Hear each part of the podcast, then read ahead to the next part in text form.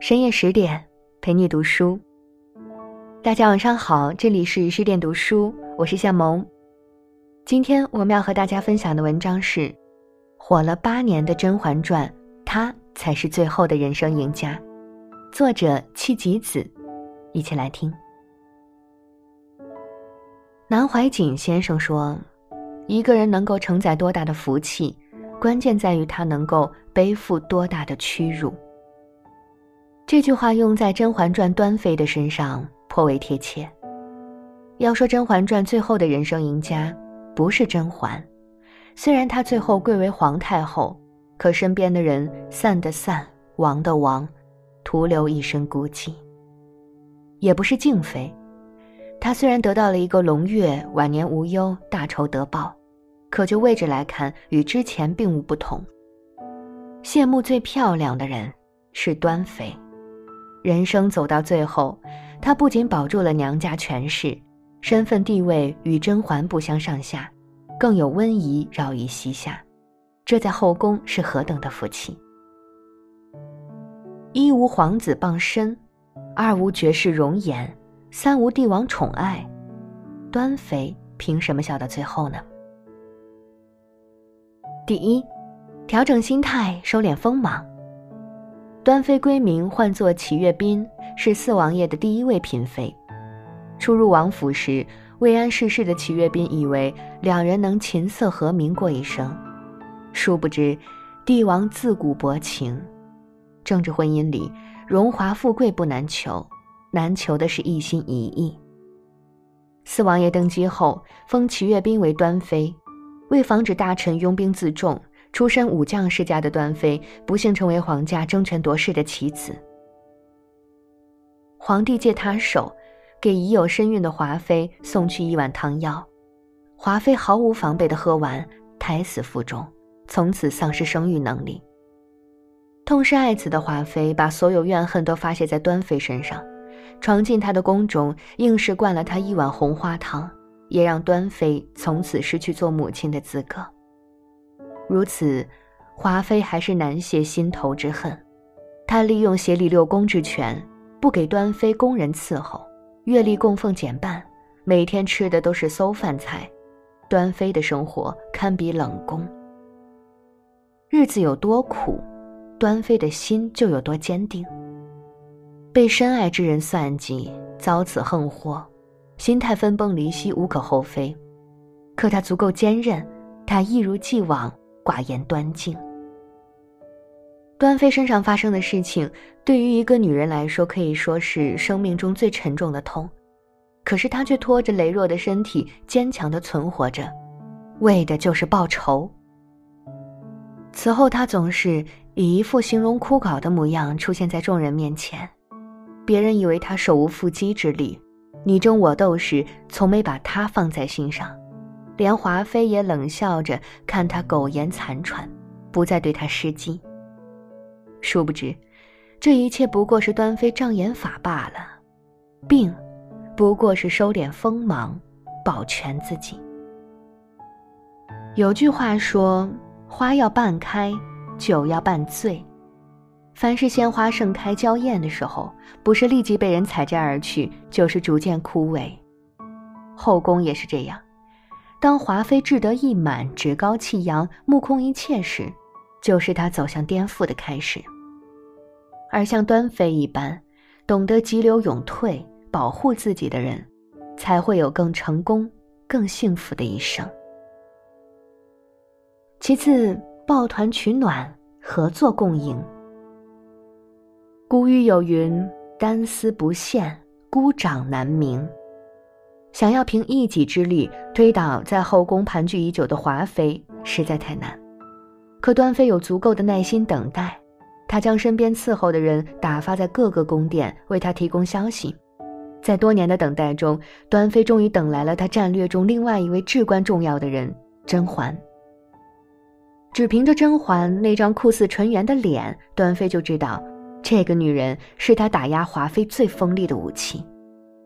于是甄嬛被陷害时，他恰好出现，一句“当夜婉贵人和臣妾在一起”，轻而易举地解了甄嬛之难。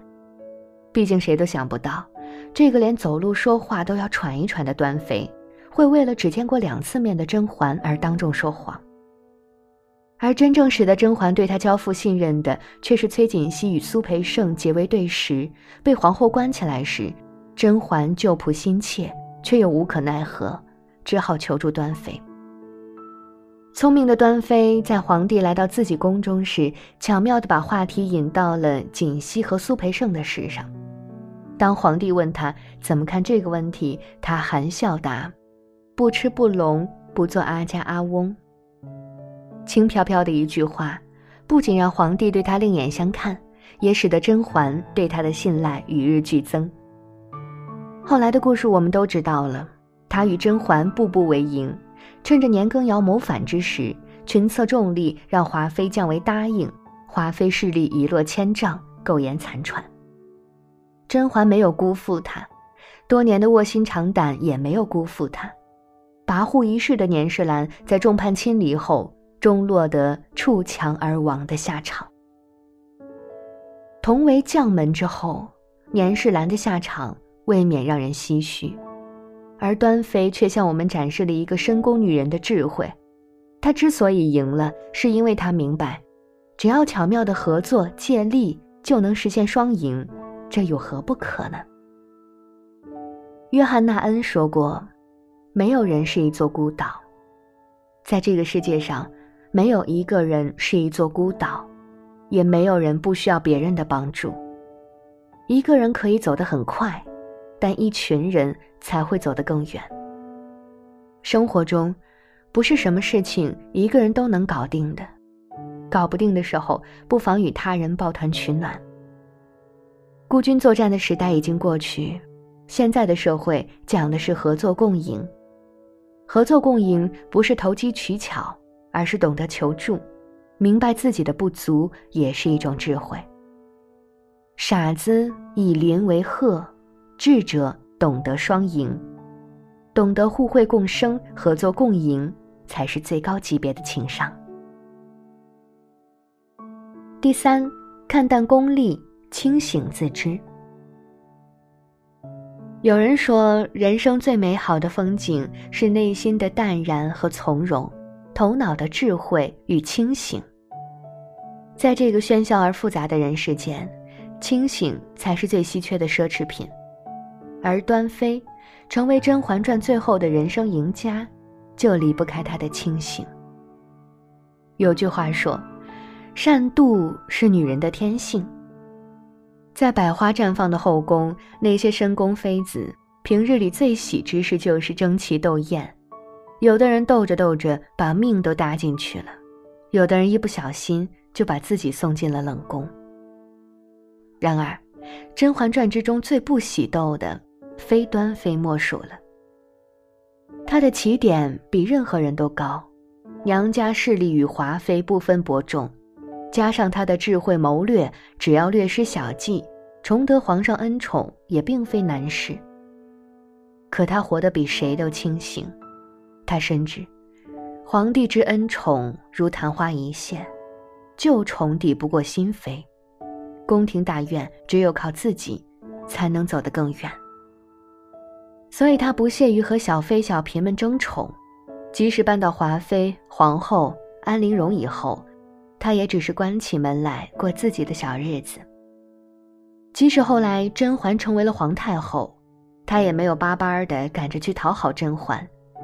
新帝登基那日，敬太妃与新太妃都陪伴在甄嬛左右，已成端贵太妃的齐月宾却以病了为由，缺席了老盟友的聚会。这一步后退，是他的清醒。世道艰险，世风日下，他清醒的知道，人人向往的后宫之中，依然存在着潜伏的杀生之祸。众人需求的功名利禄背后，是不得不掩埋的自我与良心。时代的洪流和人心的善变不可避免，那就用跳脱一步来保全自我的本真与纯净。他守着寄养在他名下的温宜公主安稳度日，远离是是非非，儿孙绕膝，安度晚年。清醒如他，才活出了清风朗月般的干净。俄国作家车尔尼雪夫斯基说，在对生活存在清醒的态度的情况下，人们就能够战胜他们过去认为不能解决的悲剧。这便是清醒的力量。在这个众语喧哗的时代，活得清醒的人，往往有着更睿智的实践、更达观的态度、更宽广的格局，必然也有更美好而自在的人生。时光太短，为了追寻功名利禄这些身外之物，徒增人生的尘垢，真是何苦来哉？